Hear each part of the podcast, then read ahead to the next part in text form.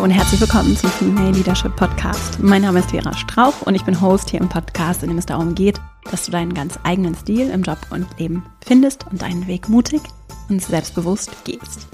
Frauen und Finanzen, ein Thema, das zurzeit in aller Munde scheint und ja zu Recht insgesamt das Thema Finanzen, Altersvorsorge, Anlagemöglichkeiten sind ein Riesenthema. Finanzen betreffen uns nicht nur in der Hinsicht, sondern sind Teil unseres täglichen Lebens, jeder Persons täglichen Lebens, überall.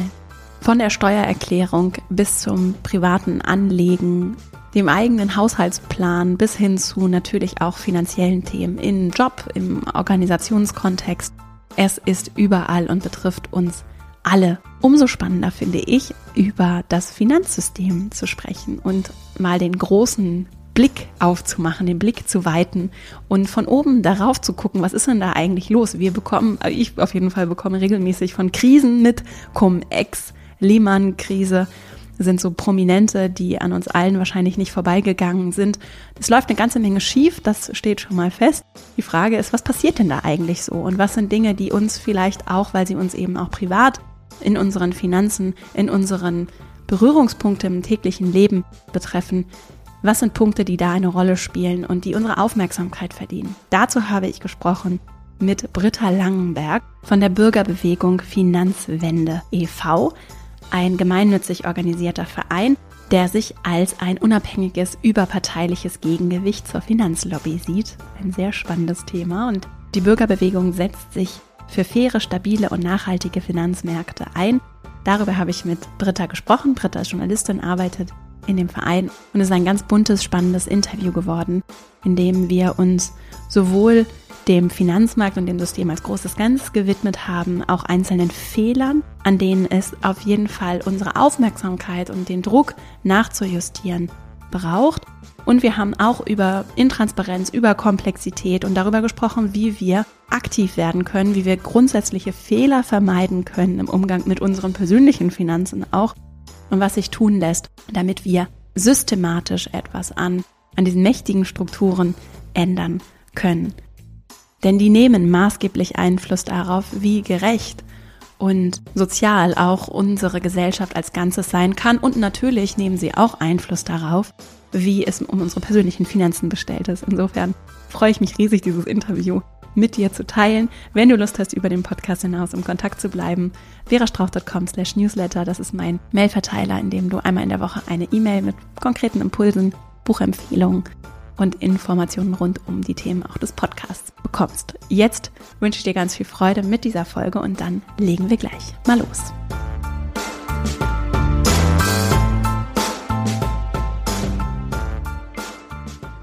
Heute zu Gast im Podcast ist Britta Langenberg. Wir sprechen über das Finanzsystem. Ein großer Begriff, ein großes Thema und ich freue mich riesig mit dir, das ein bisschen zu entmystifizieren. Und schön, dass du da bist. Herzlich willkommen im Podcast, liebe Britta. Ja, hallo Vera, oh, schönen Gruß aus Berlin. Du arbeitest bei der Bürgerbewegung Finanzwende. Im Vorgespräch hast du auch von der Lobby der anderen gesprochen. Magst du ein bisschen was über dich erzählen und auch über eure Entstehungsgeschichte, wer ihr seid, und wie ihr dazu geworden seid. Ja, klar, sehr gerne sogar. Also ich bin eigentlich Wirtschaftsjournalistin und bin ähm, zur Bürgerbewegung Finanzwende dann gewechselt vor gut drei Jahren und freue mich seither in diesem kleinen Start-up dieser beginnenden Bürgerbewegung sozusagen mit dabei zu sein. Und wir kümmern uns ähm, tatsächlich um die Finanzmärkte. Die Gründung des Vereins war im Juli 2018 in Berlin. Das war so eine Gruppe von Fachleuten und Experten rund um Gerhard Schick, den früheren grünen Bundestagsabgeordneten, die damals so ein bisschen Bilanz gezogen haben. Juli 2018 zur Erinnerung war ja so zehn Jahre nach Lehman. Und die Bilanz war so ein bisschen ernüchternd, die die da gezogen haben und haben gesagt, jetzt ist das alles zehn Jahre her, der Ausbruch der Finanzkrise. Und irgendwie ist die Krise aber überhaupt nicht überwunden, sondern sie verlagert sich eigentlich immer mehr ins private Leben, in die privaten Wohnzimmer. Sie nimmt kein Ende. Und ähm, das hat sich ja seither auch so ein bisschen weitergeführt. Es gab den Wirecard-Skandal, werden alle von gehört haben. Es gab die Corona-Krise, werden alle von gehört haben. Es gibt den Anlagenotstand, es gibt die Klimakrise, also Krisen ohne Ende. Und eine Folge von, der Dauer, von diesen Dauerkrisen ist natürlich so ein verbreitetes Unbehagen einfach mhm. bei den Menschen. Und das ist so ein bisschen das, wo wir ansetzen und wo wir zum Mitmachen einladen wollen und sagen, Leute, das ist der Punkt, an dem man dann auch was tun muss. Denn wahr ist auf der einen Seite, die Menschen wissen, manchmal viel weniger über Finanzen, als viele Experten sich das so denken. War es aber auch, sie sind viel schlauer, als viele von den Experten denken. Sie haben nämlich so ein ganz gutes Gespür eigentlich für die Lage. Und denen wollen wir quasi ein Angebot machen, was zu tun und bei uns im Verein mitzumachen. Und wenn ihr euch, oder versteht ihr euch so als Gegenlobby?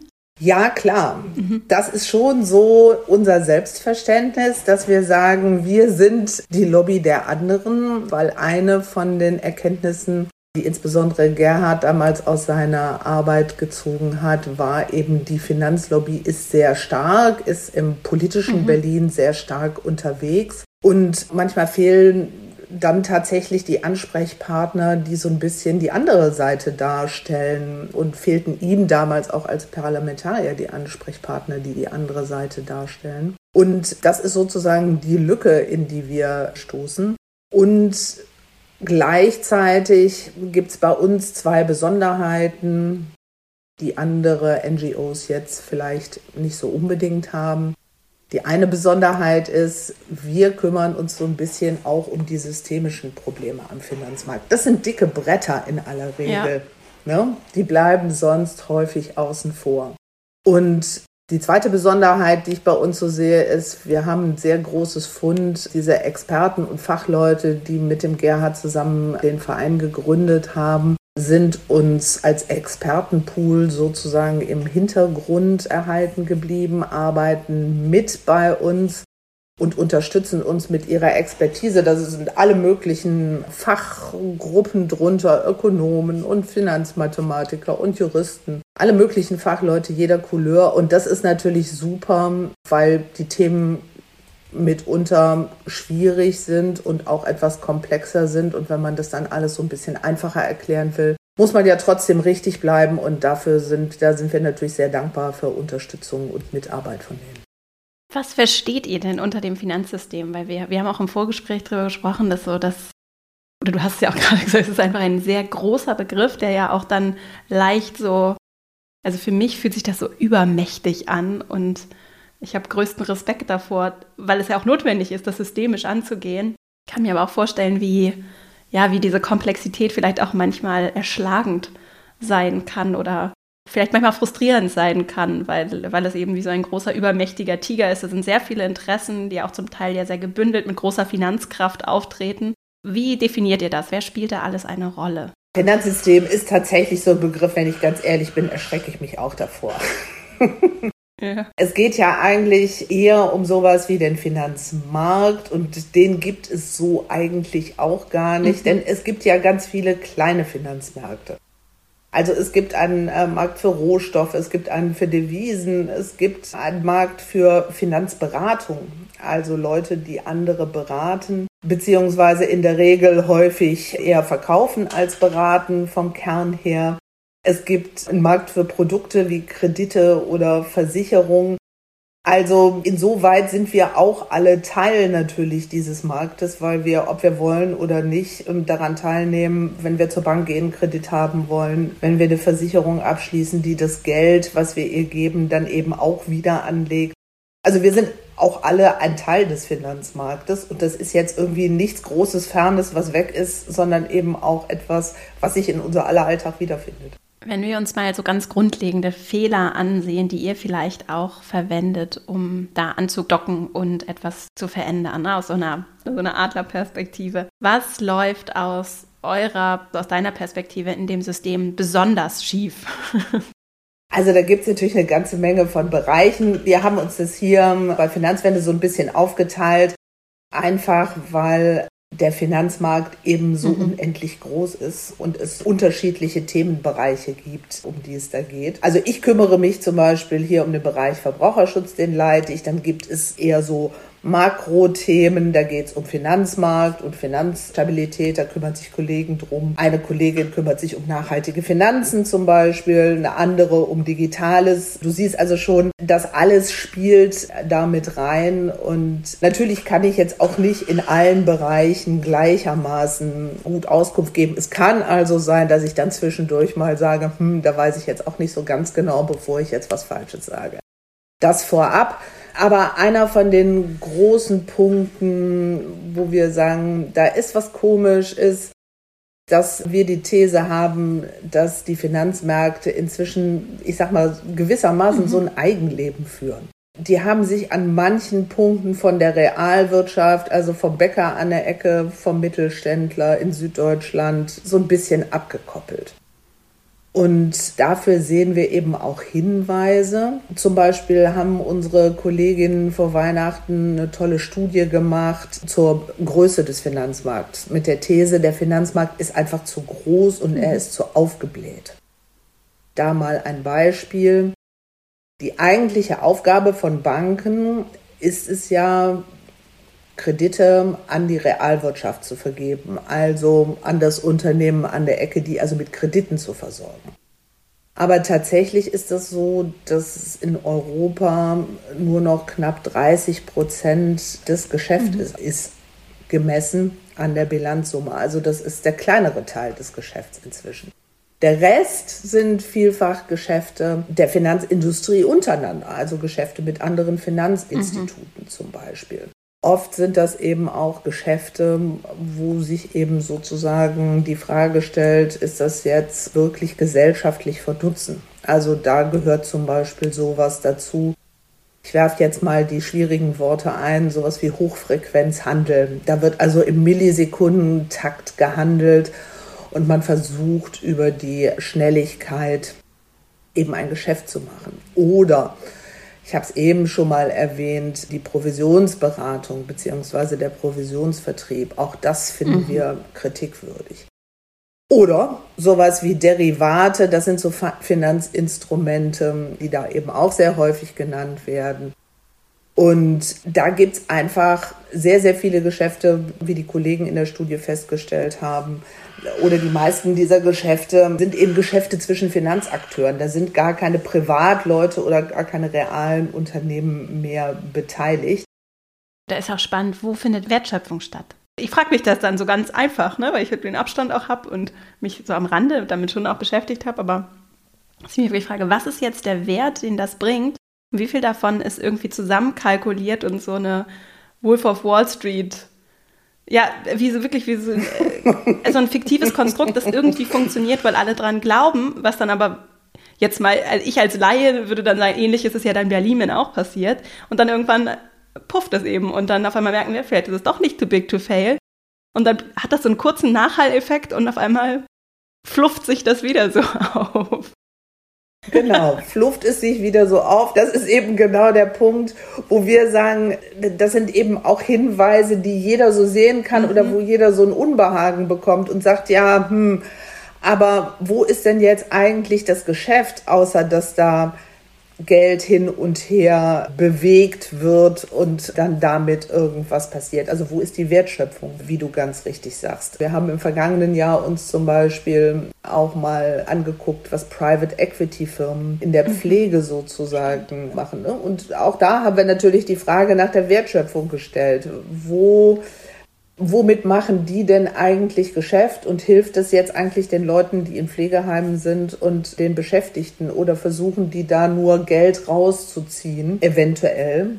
Und das sind eben dann so die großen Fragen, die sie stellen, die aber immer eine Anknüpfung auch ähm, zu unser aller Alltag haben, zu den Leuten, ähm, äh, die beschäftigt sind in den Pflegeheimen, zu und so weiter und ähm, die die Frage stellen, was macht das Geld da eigentlich, beziehungsweise macht das Geld etwas, was der Gesellschaft und den Menschen dient oder gebiert das Geld mhm. nur neues Geld?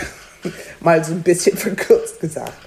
War das jetzt ein Bereich? Das war ein Bereich und wo wir eben sagen, wir müssen uns schon die Frage stellen, wenn das so ist, ob man den Finanzmarkt und das, was die Finanzinstitute dort tun, nicht auf den nützlichen Kern wieder reduzieren soll. Also, dass sie das machen, wofür sie eigentlich da sind. Und wofür sind sie da?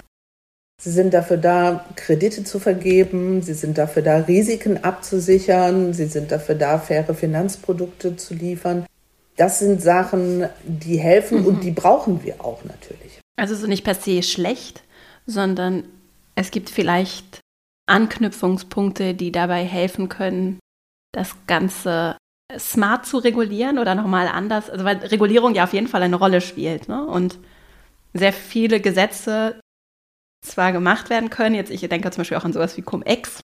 So, und die Frage ist, wie werden diese Gesetze dann durchgesetzt? Wie transparent ist es auch für diejenigen, die das tun sollen, beziehungsweise diejenigen, die die Gesetze schaffen, dass sie überhaupt verstehen, was da getan werden soll. Also dieses Thema Überkomplexität ist noch etwas, was ich da so auch im Raum schweben sehe. Hast du vielleicht so Andockungspunkte auch für uns und unsere Unterhaltung und für alle, die zuhören, wo wir so ganz konkret irgendwie so Einfluss nehmen können. Vielleicht ich als Nutzerin, aber auch, oder ich als Bürgerin, so, ne, die, die eben unweigerlich damit auch verbunden ist, aber auch aus einer regulierenden Perspektive, was, wo so angedockt werden kann, um etwas strukturell auch beeinflussen zu können?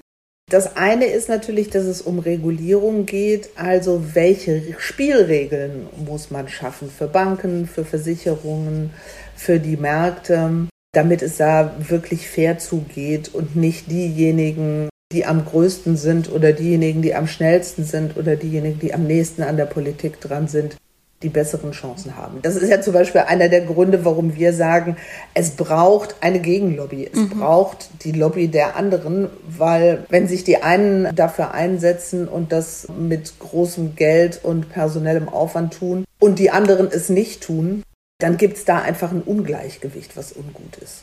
Und das ist was, das ist schon mal einer von den Punkten, wo natürlich jeder was tun kann. Einfach indem er sich überhaupt mal interessiert und informiert darüber, wie sich das Finanzsystem auch für ihn auswirkt. Und das können ja auch kleine Stellschrauben sein. Das kann zum Beispiel sowas sein wie die Riester-Rente. Also zu sagen, ist die Riester-Rente, die ich habe, jetzt eigentlich gut? Bringt die was? Funktioniert die? Aber dafür muss man sich eben mit den Themen auseinandersetzen und muss sich mal drauf einlassen, auch wenn erstmal dieser Riesenbegriff da so drüber steht.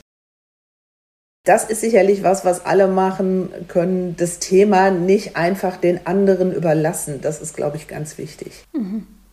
Sondern sich da auch ein bisschen, ähm, ein bisschen drauf einlassen einfach. Einer von den Auslösern, die die Finanzkrise hatte, waren ja relativ komplizierte Verbriefungen, wo am Ende keiner mehr wusste, welche Häuser in welcher Straße eigentlich da drin sind, weil die Banken und ähm, äh, die Finanzindustrie das so zusammengestellt hatte, dass am Ende keiner mehr wirklich wusste, was da jetzt drin steckt. Das ist zum Beispiel auch so eine Sache, wo man einfach drauf gucken kann. Verstehe ich wirklich, was ich da kaufe? Ist es was, was mir plausibel ist und was mir nachvollziehbar ist?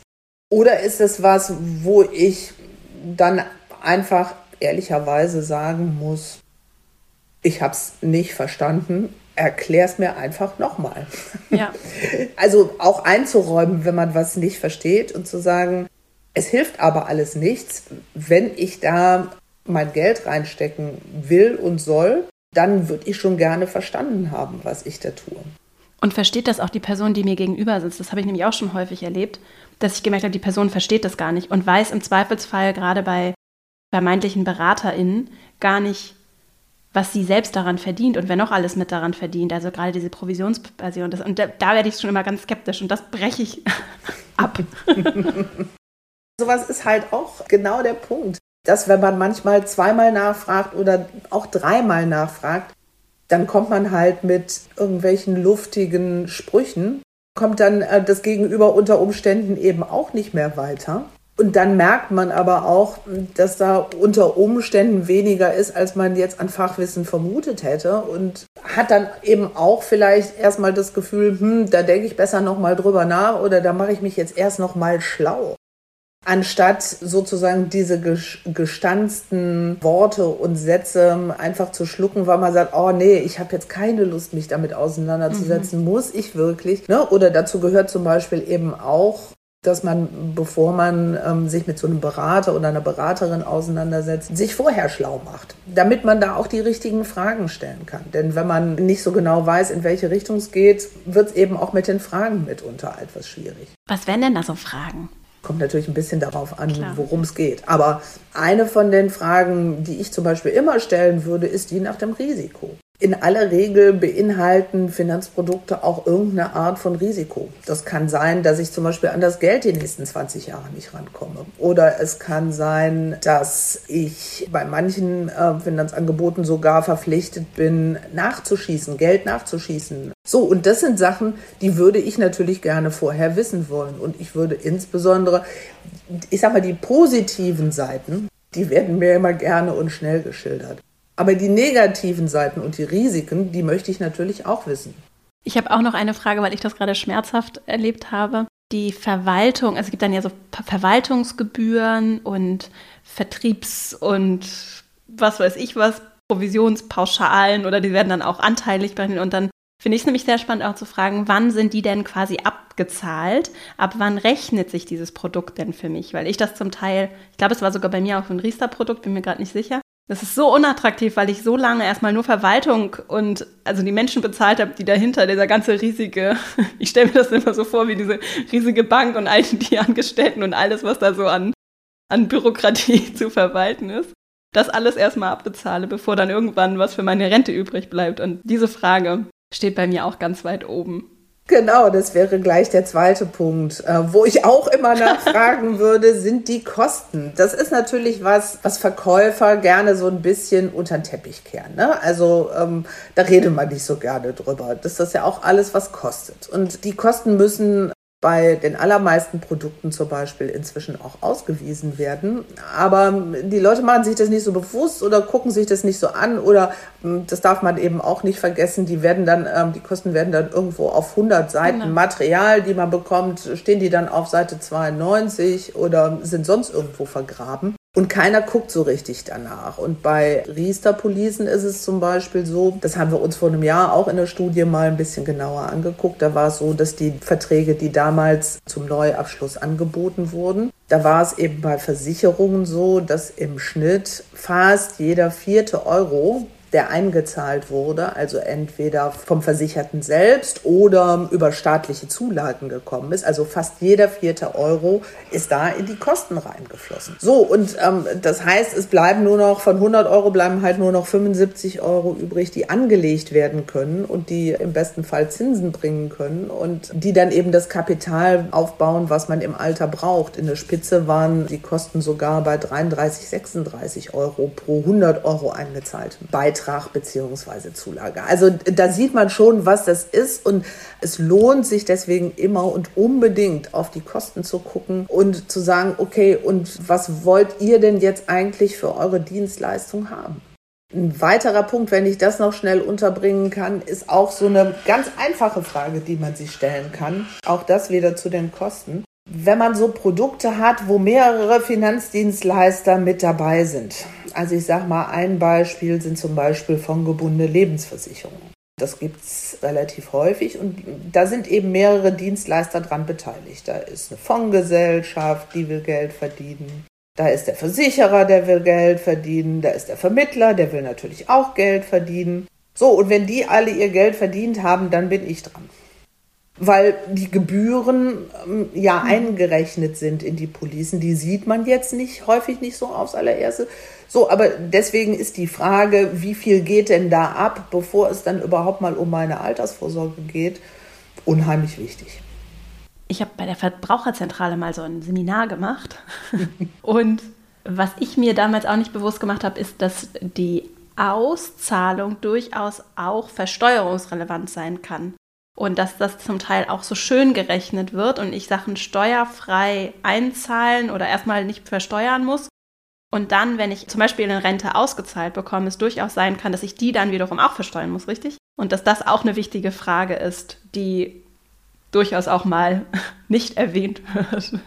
Ja, ganz genau. Also das ist ein, ein, Schock, den viele Leute bekommen, die dann eben in Rente gehen und die das nicht richtig realisiert haben, dass der Staat die Beiträge zwar steuerfrei stellt in der Phase, wo eingezahlt wird, dass er aber getreu dem Motto fördern und fordern zu Rentenbeginn ankommt und sagt so, und jetzt hätte ich aber gerne das ist auch so eine Sache, ne? Also, dass dann von den 100 Euro, die tatsächlich ausgezahlt werden, eben nur noch 100 Euro minus Steuern übrig bleiben und das vielleicht jetzt auch gar nicht der Betrag ist, den man erwartet hatte. Das sind so Sachen und deswegen sage ich, es ist eben auch wichtig, sich vor so einem Gespräch mit einem Vermittler oder einem Berater ein bisschen schlau zu machen und so ein bisschen darauf zu gucken, was sind wichtige Punkte, die ich auf jeden Fall klären will. Bei den Steuern ist es meistens so, die werden in so Verkaufsgesprächen häufig immer als Vorteil genannt. Ne? Wie mhm. gesagt, nach dem Motto, du kannst damit auch Steuern sparen, weil in der Einzahlung zahlst du nichts. Klammer auf, dass später dann auch Steuern fällig werden, ist eine andere Sache oder wird irgendwo so in einem Nebensatz, dass man das gar nicht so richtig realisiert. Und wir merken das häufig auch bei Leuten, die bei uns anrufen, die dann total entsetzt sind und sagen, ja, aber jetzt auf einmal soll ich Steuern zahlen, das habe ich damals gar nicht registriert oder ich muss Krankenversicherungsbeiträge zahlen zum Beispiel bei einer betrieblichen Altersversorgung. Das war mir auch überhaupt nicht klar. Also das sind so Punkte, über die man sich vorher am besten schon mal so ein bisschen schlau macht und die man dann ganz konkret ansprechen kann. Hast du Empfehlungen, wo ich mich aufschlauen kann am besten? Also Verbraucherschutz zum Beispiel fand ich super. Du bist ja die Verbraucherschutzexpertin. Die Verbraucherzentralen sind zum Beispiel gute, äh, gute Adressen. Also der Punkt ist, dass das meiste, was als Finanzberatung da draußen angeboten wird, eigentlich gar keine Finanzberatung ist aus unserer Sicht, sondern das ist eben ein Verkauf. Also äh, da wird eigentlich nicht beraten, sondern es wird verkauft. Das ist so alles, was unter der Überschrift normalerweise beraten und verkauft läuft. Das sind in aller Regel Menschen, also Vermittler, deren Geschäft ist eigentlich überhaupt nicht ehrenrührig, aber die verdienen eben Geld damit, dass sie Produkte an den Mann und an die Frau bringen, also verkaufen. Und die verdienen eben kein Geld damit, wenn sie Produkte beraten, also ähm, demjenigen eigentlich sagen, was ist gut für dich, äh, was ist weniger gut für dich, sondern das ist quasi eine Nebenleistung, die aber nicht entlohnt wird. Also mal ein Beispiel. Dir kann äh, ein Berater, ein sogenannter oder ein vermeintlicher Berater gegenüber sitzen, der wird aber dann eben für den Verkauf entlohnt. Und wenn der dich eine Stunde lang beraten hat, weißt du hinterher vielleicht sehr gut, was für dich in Frage käme. Aber wenn er dir nichts verkauft hat, verdient er auch kein Geld da liegt so ein bisschen eben der Interessenkonflikt. Und das ist, das ist so ein Grundsatzproblem einfach, dass die Leute glauben, sie würden beraten, eigentlich wird ihnen aber was verkauft. Und deswegen ist es wichtig, nach Möglichkeit sich eben eine unabhängige Beratung zu holen von jemandem, der eben kein Geld für den Verkauf verdient, weil derjenige, der mit dem Verkauf Geld macht, natürlich theoretisch zumindest, immer eher dazu neigt, einem etwas zu verkaufen, wo die Provision gut ist, wo die Provision stimmt. Und weniger eine Beratung zu machen, die eben davon vollkommen unabhängig und losgelöst ist. Dazu gehören zum Beispiel die Verbraucherzentralen, da kann man hingehen, da muss man auch Geld für die Beratung bezahlen. Das ist aber grundsätzlich so eine Sache, die eben unheimlich wichtig ist. Wer möchte, dass er wirklich unabhängig beraten wird, muss eben unter Umständen auch mal Geld dafür auf den Tisch legen, dass er ordentlich beraten wird, weil die Leute müssen natürlich auch von irgendwas leben. Aber dafür kann er auch sicher sein, dass es eben in seinem Interesse wirklich rein ist und nicht noch womöglich ein anderes Interesse dahinter steht bei dem, was am Ende bei der Beratung rauskommt. Das ist schon wichtig. Und wenn ich mich vor Gesprächen einfach nur so aufschlauen möchte, dann gibt es ja bestimmt auch Online-Ressourcen neben eurer Website. Ich finde zum Beispiel Finanztipp ganz gut. Genau, es gibt zum Beispiel Finanztipp, die sich darum kümmern. Es gibt die Stiftung Warentest, die ja zum Beispiel sich Finanzprodukte auch immer zu anguckt. Und auch regelmäßig testet und wo man auch so ein bisschen, beim Kochen würde man sagen, so ein bisschen äh, Grundlagen vermittelt ja. bekommt. Ne? Worauf muss man bei einzelnen Sachen, also da kann man sich schon sehr gut aufschlauen und kann, man wird nie so weit kommen, dass man da wirklich quasi auf Augenhöhe ist. Aber man kommt durchaus so weit, dass man eben in der Lage ist, die richtigen Fragen zu stellen und so wie du das eben gesagt hast, sich dann auch ein bisschen auf seinen Instinkt verlassen kann, wenn man merkt, hm, jetzt gerät er da aber ins Schwimmen, hm, der weiß jetzt aber eigentlich auch nicht, wie hoch denn die Kosten sind. Und auch einfach mal zu sehen, wie reagiert jemand, der sich mir als Berater andient, äh, denn auf die Frage nach den Kosten. Wird er dann gleich pampig und sagt nach dem Motto, da hat er jetzt keine Lust drüber zu reden? Oder redet das klein? Also man bekommt einfach ein besseres Gefühl dafür. Ich sehe das auch so mehrstufig. Ich finde es schön, mich so einzulesen, ein Thema einzuarbeiten und schätze es aber auch total, weil ich aber auch eine gewisse Bequemlichkeit an den Tag lege, jemanden zu haben, mit dem ich dann aufgeschlaut nochmal auf meine Sachen gucken kann, der dann unabhängig ist und dafür auch bezahlt wird. Und ich habe so schmerzhafte Erfahrungen gemacht wie viele, also ich weiß von vielen auf jeden Fall. Also ich habe mich aus Bequemlichkeit in Finanzprodukte reinquatschen lassen und einfach, okay, weg damit, ich will jetzt irgendwas machen und dann ist gut. Und das ist so viel teurer, als jemanden mit einem anständigen Stundensatz zu bezahlen dafür, dass er sich mal Zeit nimmt, ja, oder sie sich Zeit nimmt und darauf guckt.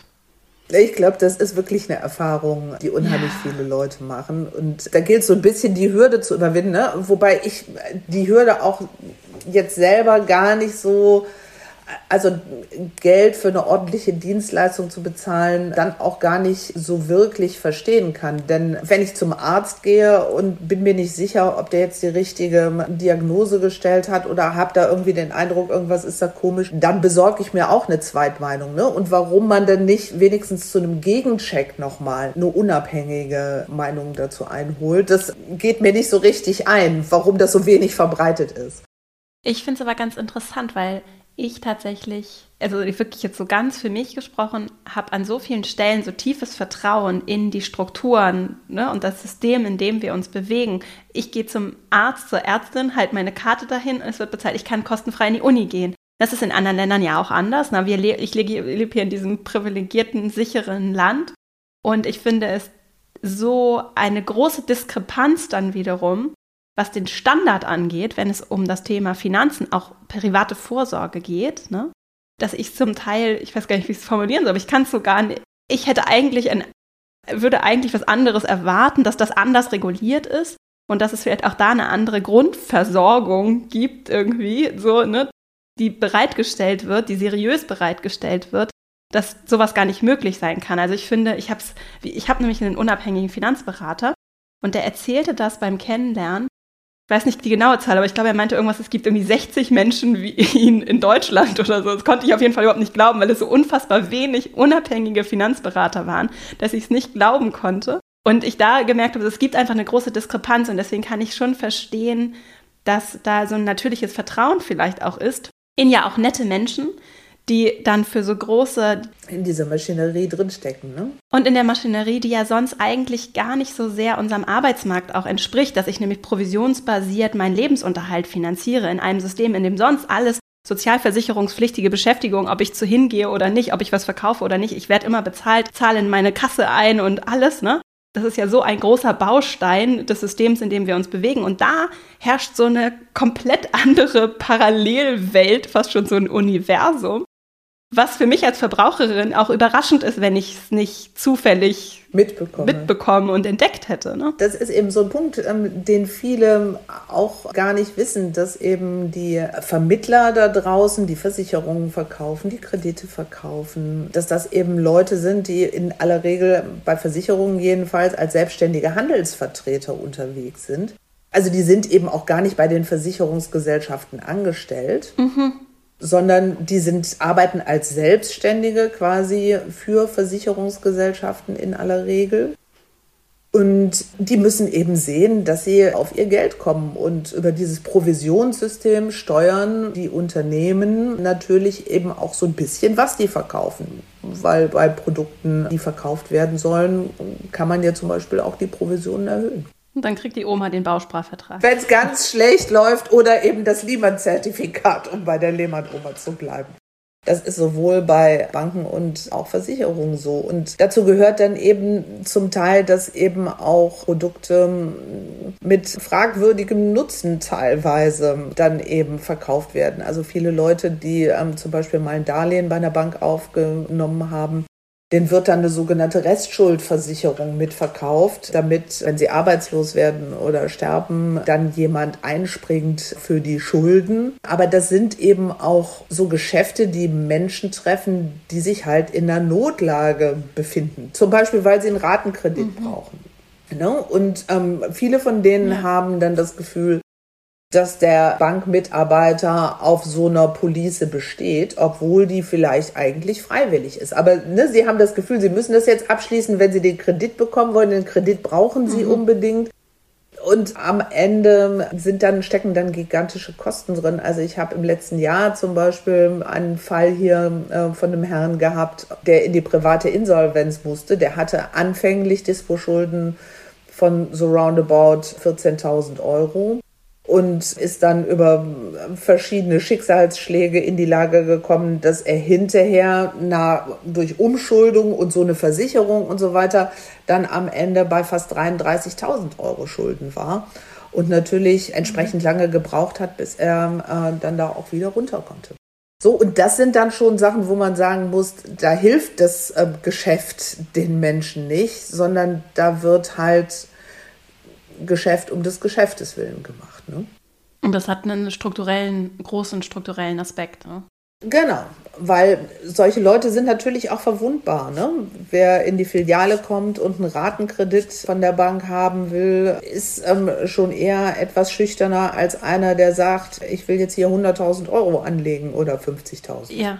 Ne? Der kommt da mit einem größeren Selbstbewusstsein und mit, einem andre, mit einer anderen Haltung häufig auch ein. Finde ich auch übrigens interessant, das Thema so Überziehungskredite. Wenn ich äh, ein Konto habe und dann geht mein Konto so leicht auch vielleicht auch nur ins Minus, weil ich irgendwas nicht richtig umgeschichtet habe, dann weiß ich nicht, 12, 13 Prozent. Ich finde es, dass das erlaubt ist, finde ich unfassbar. Also vor allem in Zeiten wie diesen im Moment. Ne? Also schon die normalen Dispo. Dis ja, Dispo sind in der Größenordnung. Das ist jetzt noch nicht die Überziehung. Die Überziehung kostet dann unter Umständen eben auch noch mal extra. Das sind so Sachen, sind so Größenordnungen, die man nicht verstehen kann. Die Banken geben ja keine Zinsen mehr, sondern verlangen inzwischen ab bestimmten Größenordnungen eben Entgelte dafür, dass sie das Geld aufbewahren des Kunden. Also keine Zinsen, sondern teilweise Gebühren dafür und verlangen dann aber für einen Kredit eben teilweise deutlich über 10 Prozent. Das ist auch so eine Sache, wo wir dann eben schon mal eine Marktuntersuchung gemacht haben und gesagt haben, Leute, über 10 Prozent, das kann jetzt nicht euer Ernst sein. Und das sind alles so Punkte, wo man eben ganz konkret was machen kann und auch konkret reingehen kann. Oder zum Beispiel, was im Augenblick ähm, so ein Thema ist, ist das Thema Prämiensparen. Da haben Leute einfach zu wenig Zinsen bekommen für das Geld, was sie in solchen Verträgen hatten. Und jetzt zögern die Banken, ähm, wenn ich es mal ganz freundlich formuliere, teilweise das Geld zurückzuzahlen. So, und äh, da ist dann aber auch der Punkt, da setzen eben viele Anbieter auch auf die Trägheit und darauf, dass das irgendwie mhm. untergeht im Alltag. Ne? Das zwischen mhm. Kind von der Kita abholen und abends vielleicht doch nochmal äh, zum Sport und dass man irgendwie nicht mehr den Nerv hat, sich um diesen ganzen Kram auch noch zu kümmern. Das ist aber im Prinzip falsch, auch für die Frage, was wollen wir zulassen? Weil dann muss man sich natürlich mhm. zur Wehr setzen und darf sich da nicht vom Alltag, äh, sage ich mal, überrollen lassen, sondern muss dann auch tatsächlich mal dranbleiben und muss sagen, nee Leute, jetzt hier nicht. Da gibt es eben auch von den Verbraucherzentralen und so weiter auch immer wieder Aufrufe und Musterbriefe. Wir machen da teilweise auch Aktionen, einfach um die Leute auch noch mal drauf zu stupsen und zu sagen, Leute, wenn ihr euch das alles immer zu bieten lasst, mhm. dann lernt halt auch keiner mal was, sondern ja. dann geht das eben immer so weiter. Das ist so ein spannendes Thema, weil, ja, weil ich das so gut nachvollziehen kann, dass jemand sich dem nicht entgegen, also erstmal die, die Kraft nicht hat, wie du sagst, Kita hier, auch ohne Kita, es ist einfach zu viel. Ich, ich will auch nicht. Und vielleicht aber auch nicht weiß, dass da Leute sind, die helfen, wie zum Beispiel, du hast es gerade genannt, es wären die Verbraucherzentralen. In einzelnen Fällen könnte man sich auch vielleicht an euch wenden. Wen gibt es noch? Also was wir machen, ist nicht so eine Art von individueller mhm. Beratung, wir kaprizieren uns mehr darauf zu sagen, äh, wir machen Aktionen, wir mhm. gucken uns natürlich unter, aber wir können und dürfen keine individuelle Beratung machen. Das kann aber die Verbraucherzentrale. Ja. Ne? Da kann ich halt meinen Vertrag unter den Arm nehmen und kann da vorbeigehen ja. und kann sagen, hier guckt euch das mal an. Wir versuchen so ein bisschen Themen zu bündeln, wo eben ganz viele ja. Leute von betroffen sind. Also zum Beispiel Prämien sparen oder zu hohe Dispozinsen oder die Riester-Rente, wo wir sagen, 20 Jahre hat es jetzt nicht geklappt mit der Riester-Rente. Ständig Ständig ist dran rumreformiert worden. Es bleibt einfach wegen der hohen Kosten zu wenig für die Altersvorsorge übrig. Und dann lasst uns doch jetzt einen Schlussstrich machen. Es geht ja auch darum, dass die jungen Leute, die jetzt anfangen, ähm, sich um ihre Altersvorsorge zu kümmern, dass die auch eine realistische Chance haben, am Ende ähm, da Geld beisammen zu haben, mit dem sie dann auch wirklich was anfangen können und nicht einen großen Teil eben für Spesen ausgeben müssen. Also seid ihr die größere strukturelle Dimension und wenn ich aber jetzt ein Anliegen habe, weil zum Beispiel eine Bank sich nicht ordentlich verhält und wie vereinbart verhält, dann kann ich zur Verbraucherzentrale gehen und muss dann auch keine Gebühr zahlen, weil es keine Beratung ist, sondern weil ich ein Anliegen habe und mit dem kann ich mich dann da erstmal an die wenden und die sagen mir dann was, helfen mir erstmal weiter. Oder wie läuft das? Das kommt ein bisschen drauf an, wie umfangreich mhm. das ist, aber äh, die Verbraucherzentralen bündeln das natürlich und ich kann mir von denen eben auch die Expertise von einer unabhängigen Beratung holen. Mhm. Also das heißt, ich kann sagen, guckt euch das hier mal an. Das sind ja häufig dann auch juristische Fragen. Ne? Wie genau ist der Vertrag gestrickt und so weiter. Also in aller Regel nehmen die für individuelle Beratung, wo es dann um einzelne Verträge oder ähm, sowas geht, da verlangen die schon auch eine Gebühr für. Aber das lohnt sich häufig eben auch zu sagen, okay, jetzt will ich mir das aber doch mal hier angucken. Also gerade bei so Sachen, wo es häufig um viel Geld geht. Ne? Also bei so einer Lebensversicherung über 30 Jahre, 100 Euro jeden Monat eingezahlt, da kommt schon ein Haufen Geld zusammen, um den es dann da am Ende geht.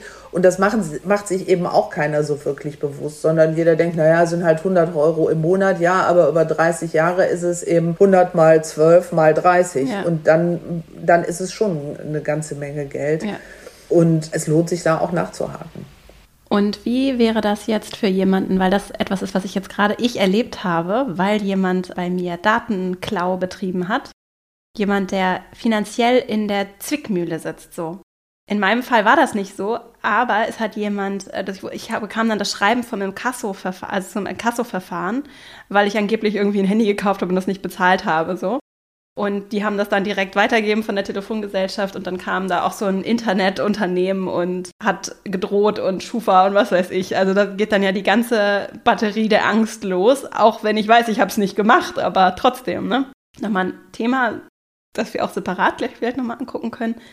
Wenn ich aber jemand bin, der sich das vielleicht auch gar nicht leisten kann und tief im Dispo steckt und die Bank verhält sich nicht ordentlich und ich bin so in der Zwickmühle und fühle mich vielleicht auch schlecht, das ist ja manchmal auch schambehaftet. Ne?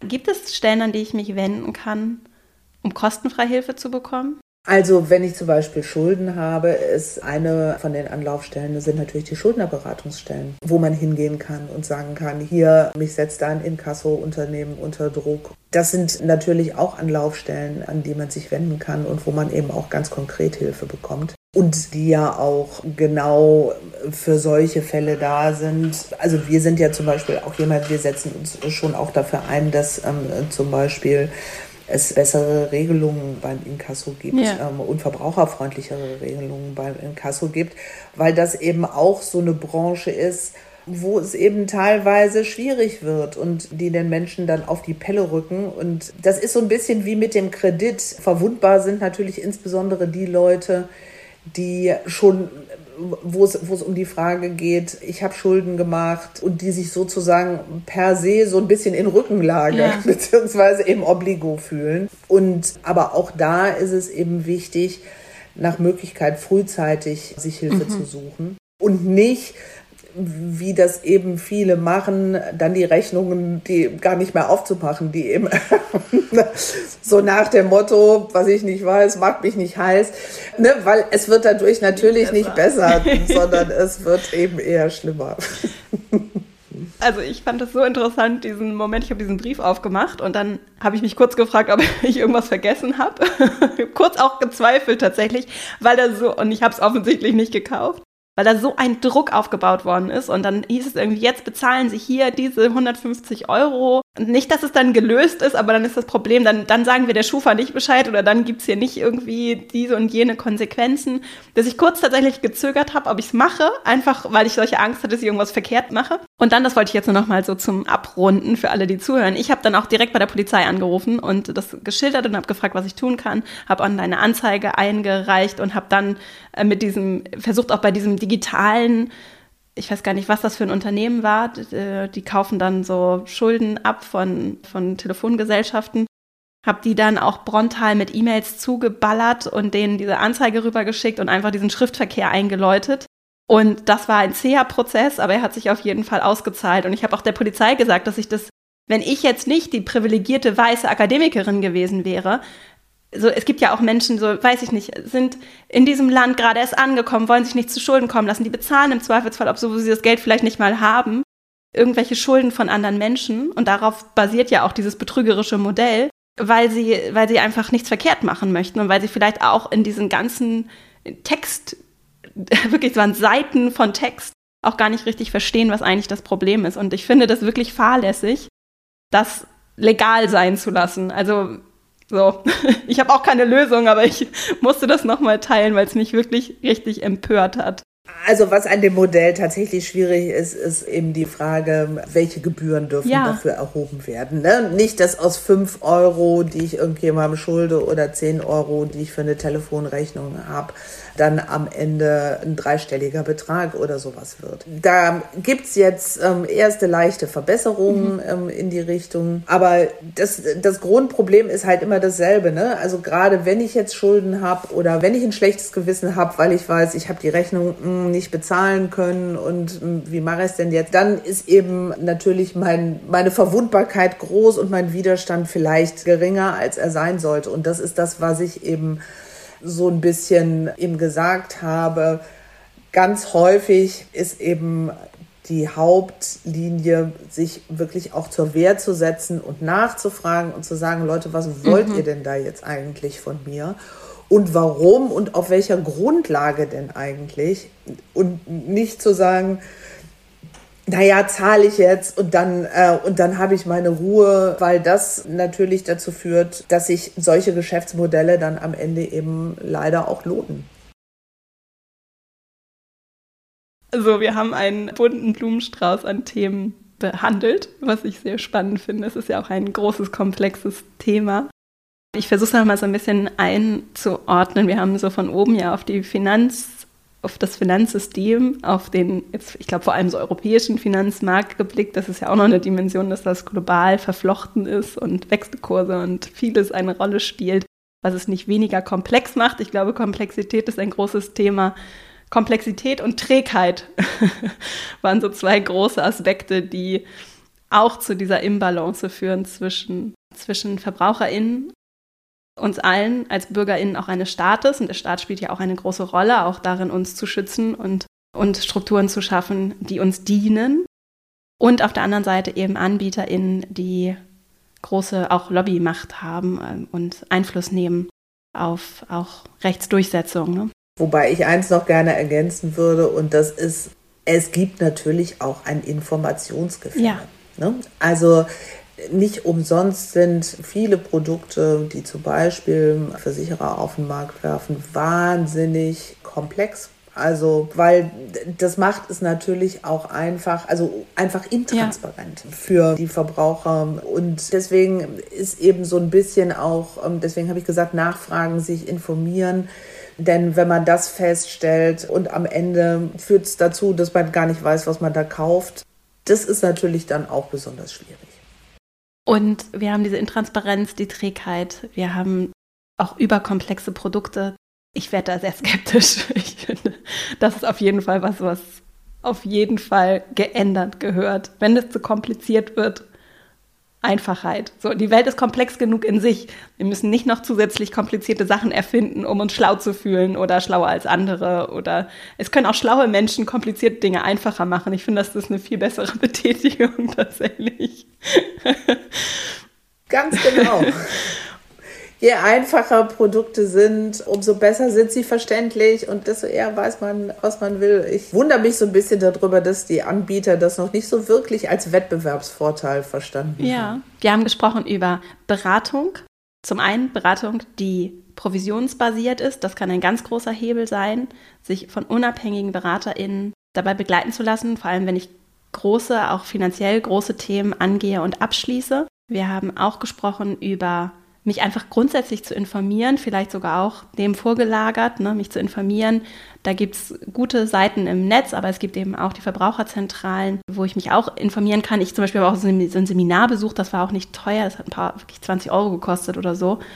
Und habe so ein Grundlagenwissen bekommen, um auch zu wissen, welche Fragen kann ich dann stellen, wenn ich mir Verträge ansehe. Darüber haben wir gesprochen. Wir haben auch über die Riester-Rente, das hattest du auch gestriffen, gesprochen, ne? dass das ein großes Thema sein kann, auch da zu gucken, dient mir das überhaupt und braucht es da nicht. Und dafür setzt ihr euch ja dann auch ein, vielleicht nochmal ein ganz anderes System, das auch für jüngere Leute sinnvoll ist. Und auch über Angebote, die es darüber hinaus vielleicht auch gibt und Möglichkeiten, wenn ich mich zum Beispiel in der Zwickmühle fühle, wenn ich darunter leide, dass ich vielleicht ist dieses strukturelle Ungleichgewicht mich so ein bisschen übermannt, weil irgendwie was mit meiner Bank nicht richtig läuft oder vielleicht ich Schulden habe oder Dinge nicht so nicht so sind, wie sie vermeintlich zu sein haben. Es Anlaufstellen gibt, auch da die Verbraucherzentralen zum Beispiel, an die ich mich wenden kann oder Schuldnerberatungen und ihr ja zum Beispiel auch tolle Arbeit macht, dann eher auf einer größeren Ebene, aber trotzdem auch für Einzelpersonen ja durchaus relevant und spannend, dass sie vielleicht auch nicht alleine mit Themen sind, die sie bewegen und mit auch Ungerechtigkeiten, die wirklich für mich jetzt so, dass meine Perspektive systemimmanent sind, wo nicht einzelne Menschen und auch freundliche, kompetente BeraterInnen dann oder FinanzvermittlerInnen einen schlechten Job machen oder schlechte Menschen sind, sondern dass es wirklich auch strukturelle Themen sind, die angegangen werden, weswegen ich mich umso mehr freue, dass es euch gibt und ihr so tolle Arbeit macht. so. Das wollte ich noch mal, bevor ich jetzt nämlich dich frage, ich wollte noch abschließend fragen, wo man euch findet und wie vielleicht auch diejenigen, die zuhören und sagen, ach Mensch, ich will mich einbringen oder ich will äh, vielleicht auch einfach was spenden oder irgendwie unterstützen und das fördern, weil das ja wirklich ein großes, wichtiges Thema ist, was ganz viel auch mit Gerechtigkeit, Gesellschaft, auch finde ich Politik tatsächlich nicht nur im Sinne von, wie beeinflussen wir Politik, sondern auch, wie kann Politik uns dienen und gerade denen dienen, die vielleicht nicht so privilegiert sind, denen es nicht so gut geht, wie schafft das eben auch ein in sich gesundes und faires System. Ne? Deswegen finde ich eure Arbeit super wichtig. Und wenn ich euch jetzt unterstützen möchte, als Zuhörende, wie kann ich das tun? Das ist ja quasi die Vorlage für einen kleinen Werbeblock. Genau. Die, die werde ich dann natürlich auch gerne nutzen. Ja, wir freuen uns natürlich ungeheuer über jeden, der bei uns mitmacht. Ihr findet uns im Netz unter äh, Finanzwende, mh, Bürgerbewegung Finanzwende. Äh, da findet ihr unsere Webseite. Bei uns kann man auf unterschiedliche Art und Weise mitmachen. Also man kann sich ähm, einmal natürlich auf der Webseite einfach nur ähm, informieren.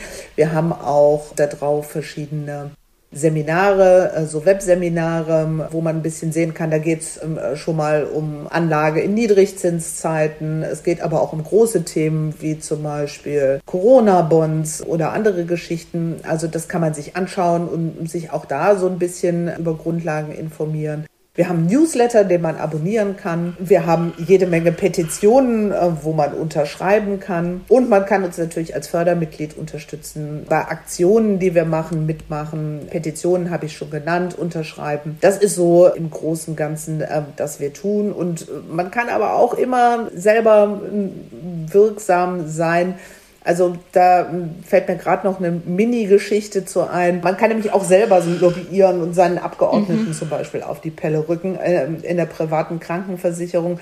Das macht natürlich ähm, als Bürgerbewegung oder als Verein mit mehr als 6000 Fördermitgliedern macht das natürlich Sinn, weil es richtig viel Druck ist. Aber manchmal kann man eben auch im Kleinen was bewirken. In der privaten Krankenversicherung war es zum Beispiel so, dass viele von ihren Abgeordneten jahrelang darauf angesprochen worden sind, äh, dass die Beiträge im Alter so stark gestiegen sind. Also von Bürgern, einfach ganz normalen ja. Leuten, ähm, die Abgeordneten angesprochen worden sind. Und das ist dann äh, zum Beispiel ein Thema geworden, worum sich die Politik dann auch sehr bekümmert hat. Also auch da lässt sich was ausrichten, aber zusammen macht es natürlich mehr Spaß. Ich habe auch schon eine Petition unterschrieben und da wurde, das war jetzt im Rahmen von Afghanistan und die, diese Organisation hatte das verlinkt und dann war das, hatten die sogar schon so eine Vorlage gemacht und dann konnte ich mir direkt die E-Mail-Adresse meiner Bundestagsabgeordneten raussuchen und ganz einfach, das geht so leicht, die sind da, die E-Mail-Adressen, vielleicht finde ich noch diese Seite, das war so praktisch und dann habe ich direkt meine Postleitzahl eingegeben, hatte die E-Mail-Adresse und dann habe ich direkt die E-Mail abgeschickt und das kann jede, jeder von uns die ganze Zeit tun, theoretisch. Oder?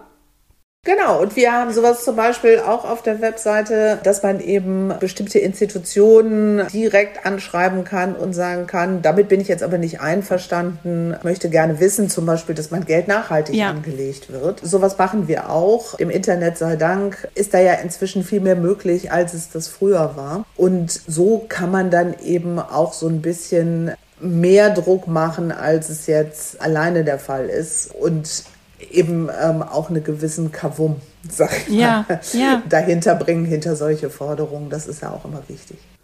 Und wir dürfen fordern und nerven. Das funktioniert nur so. Also den politischen Druck auf einzelne Themen auch zu lenken. Ne? Also Druck ist ja wieder so ein Wort, aber so dieses, die Aufmerksamkeit dahin zu lenken, das ist auch Teil unserer Aufgabe als BürgerInnen in einer Demokratie. Ne? Und das, das ist manchmal so leicht gesagt, finde ich. Und das Beispiel mit der E-Mail oder auch bei euch auf der Website Institutionen anzuschreiben, das ist dann was ganz Praktisches, was auch erfüllend, finde ich, und sinnvoll sein kann und relativ leicht auch zwischen Kita und Sport und was weiß ich erledigt ist.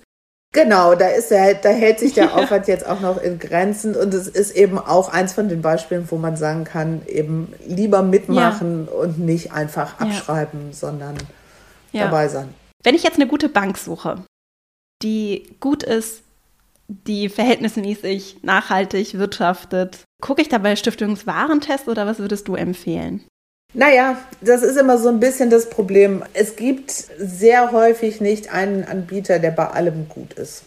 So. Ja. Das ist so ein bisschen der Punkt. Die Stiftung Warentest macht das deswegen häufig so, dass sie sich einzelne Angebote anguckt. Also sagt, ich gucke jetzt nach günstigen Girokonten oder ich gucke nach einem Depot oder ich gucke auf Nachhaltigkeit oder dergleichen. Aber einen, der alles gut kann, ist äh, nicht der Regelfall, so will ich es mhm. mal formulieren. Ja. Aber das lohnt sich, finde ich, auch zu überlegen, welche Bank möchte ich auch dann, dadurch, dass ich da Kundin bin, unterstützen. Genau, wir haben zum Beispiel zu Fonds ähm, um uns äh, kürzlich mal angeguckt, das findet ihr auch auf der Website, wie nachhaltig eigentlich Fonds sind, die nachhaltig sozusagen sein wollen. Und das sind dann eben so Sachen, da muss man dann ein bisschen tiefer einsteigen, muss sich genauer angucken. Aber da findet sich einiges an Informationen. Aber so dieses einer passt für alles, one mhm. fits for all, das ist eine Vorstellung, die sich leider selten realisieren lässt. Ja, und es ist ja auch eine Frage von, was ist mir wichtig, ne? das, mich das auch zu fragen und genau. dann zu gucken, inwieweit ist dann da, ich kenne da nämlich bei mir diese Trägheit, ist dann das Institut, bei dem ich oder die zwei, drei oder so, bei denen ich gerade bin, eigentlich die richtigen und wie weit kann ich da nicht auch einen Unterschied machen für mich?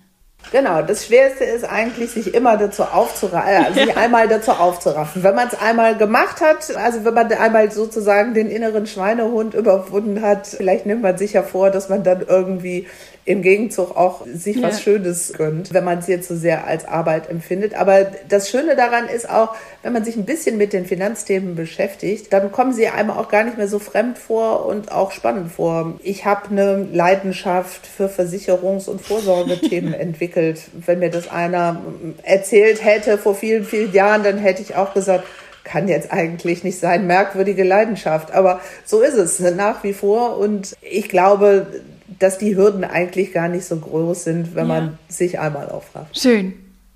Dann sind wir bei meinen zwei Abschlussfragen, die gar nicht direkt was zu tun haben mit der Folge, sondern eher mit dir und deinen Interessen. Hast du Buchtipps? Denn die Menschen, die hier zuhören, lesen gerne Bücher und ich auch und finde es immer super spannend zu erfahren, welches Buch du vielleicht besonders häufig verschenkt hast. Können auch zwei, drei Bücher sein. Oder etwas, was du vielleicht kürzlich gelesen hast, was dir so im Gedächtnis geblieben ist, dass du es gerne mit uns teilen möchtest. Kann auch ein Roman sein. Ach, das ist schwierig. Ich liebe Krimis von ähm, Dick Francis.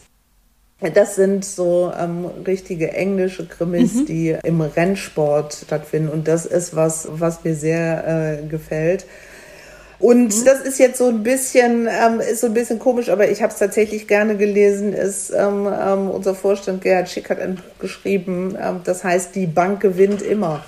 Und da sind sehr viele von den Themen, die wir bearbeiten und um die wir uns kümmern, ähm, angesprochen. Und äh, es ist auch sehr, sehr gut zu lesen. Also ähm, das wäre eins, das kann ich in jedem Fall auch empfehlen. Und dann meine letzte Frage. Wenn du den EntscheiderInnen dieser Welt, also den Menschen, die für Leadership, worum es hier ja auch geht, stehen und vielleicht auch hinter den Kulissen so die Strippen ziehen, wenn du denen eine Weisheit, eine Bitte mitgeben könntest für ihre Entscheidungsfindung, was wäre das? Das ist was, was wir eben eigentlich schon mal angesprochen haben. Die Welt ist kompliziert genug. Es ist, glaube ich, des Schweißes der Edlen wert, zu versuchen, sie einfacher zu machen. Und das gilt eben auch für Finanzprodukte. Liebe Britta, vielen, vielen Dank für deine Zeit, das schöne Gespräch und ich wünsche euch einfach alles Gute für eure tolle Arbeit und bin ganz froh, dass es Bürgerbewegungen wie euch gibt. Und ja, danke. Ja, schönen Dank, Vera. Ich hoffe sehr, dass diese Folge dir gefallen hat und du für dich den einen oder anderen Gedanken und vielleicht auch konkrete Aktionen oder auf jeden Fall so mentale Veränderungen, die dann auch in Handlung umschlagen, mitnehmen kannst. Du findest in den Shownotes das nochmal als Hinweis, in den Shownotes zu dieser Folge zum einen die Links und alles, was Britta gesagt hat, nochmal aufgeführt zu Büchern und auch einzelnen Hinweisen, Institutionen. Das machen wir bei den Interviews immer relativ detailliert, so dass du nicht mitzuschreiben brauchst, sondern wenn du es unterwegs hörst, du da sehr gut dann auch externe Ressourcen im Nachgang nochmal nachlesen kannst in dem Beitrag auf meiner Website verastrauch.com. Danke dir sehr, dass du Britta und mir hier heute deine Zeit und Aufmerksamkeit geschenkt hast und wünsche dir jetzt erstmal eine richtig schöne Woche. Ich freue mich, wenn wir uns hier nächste Woche wieder hören. Bis dahin und alles Liebe, deine Vera.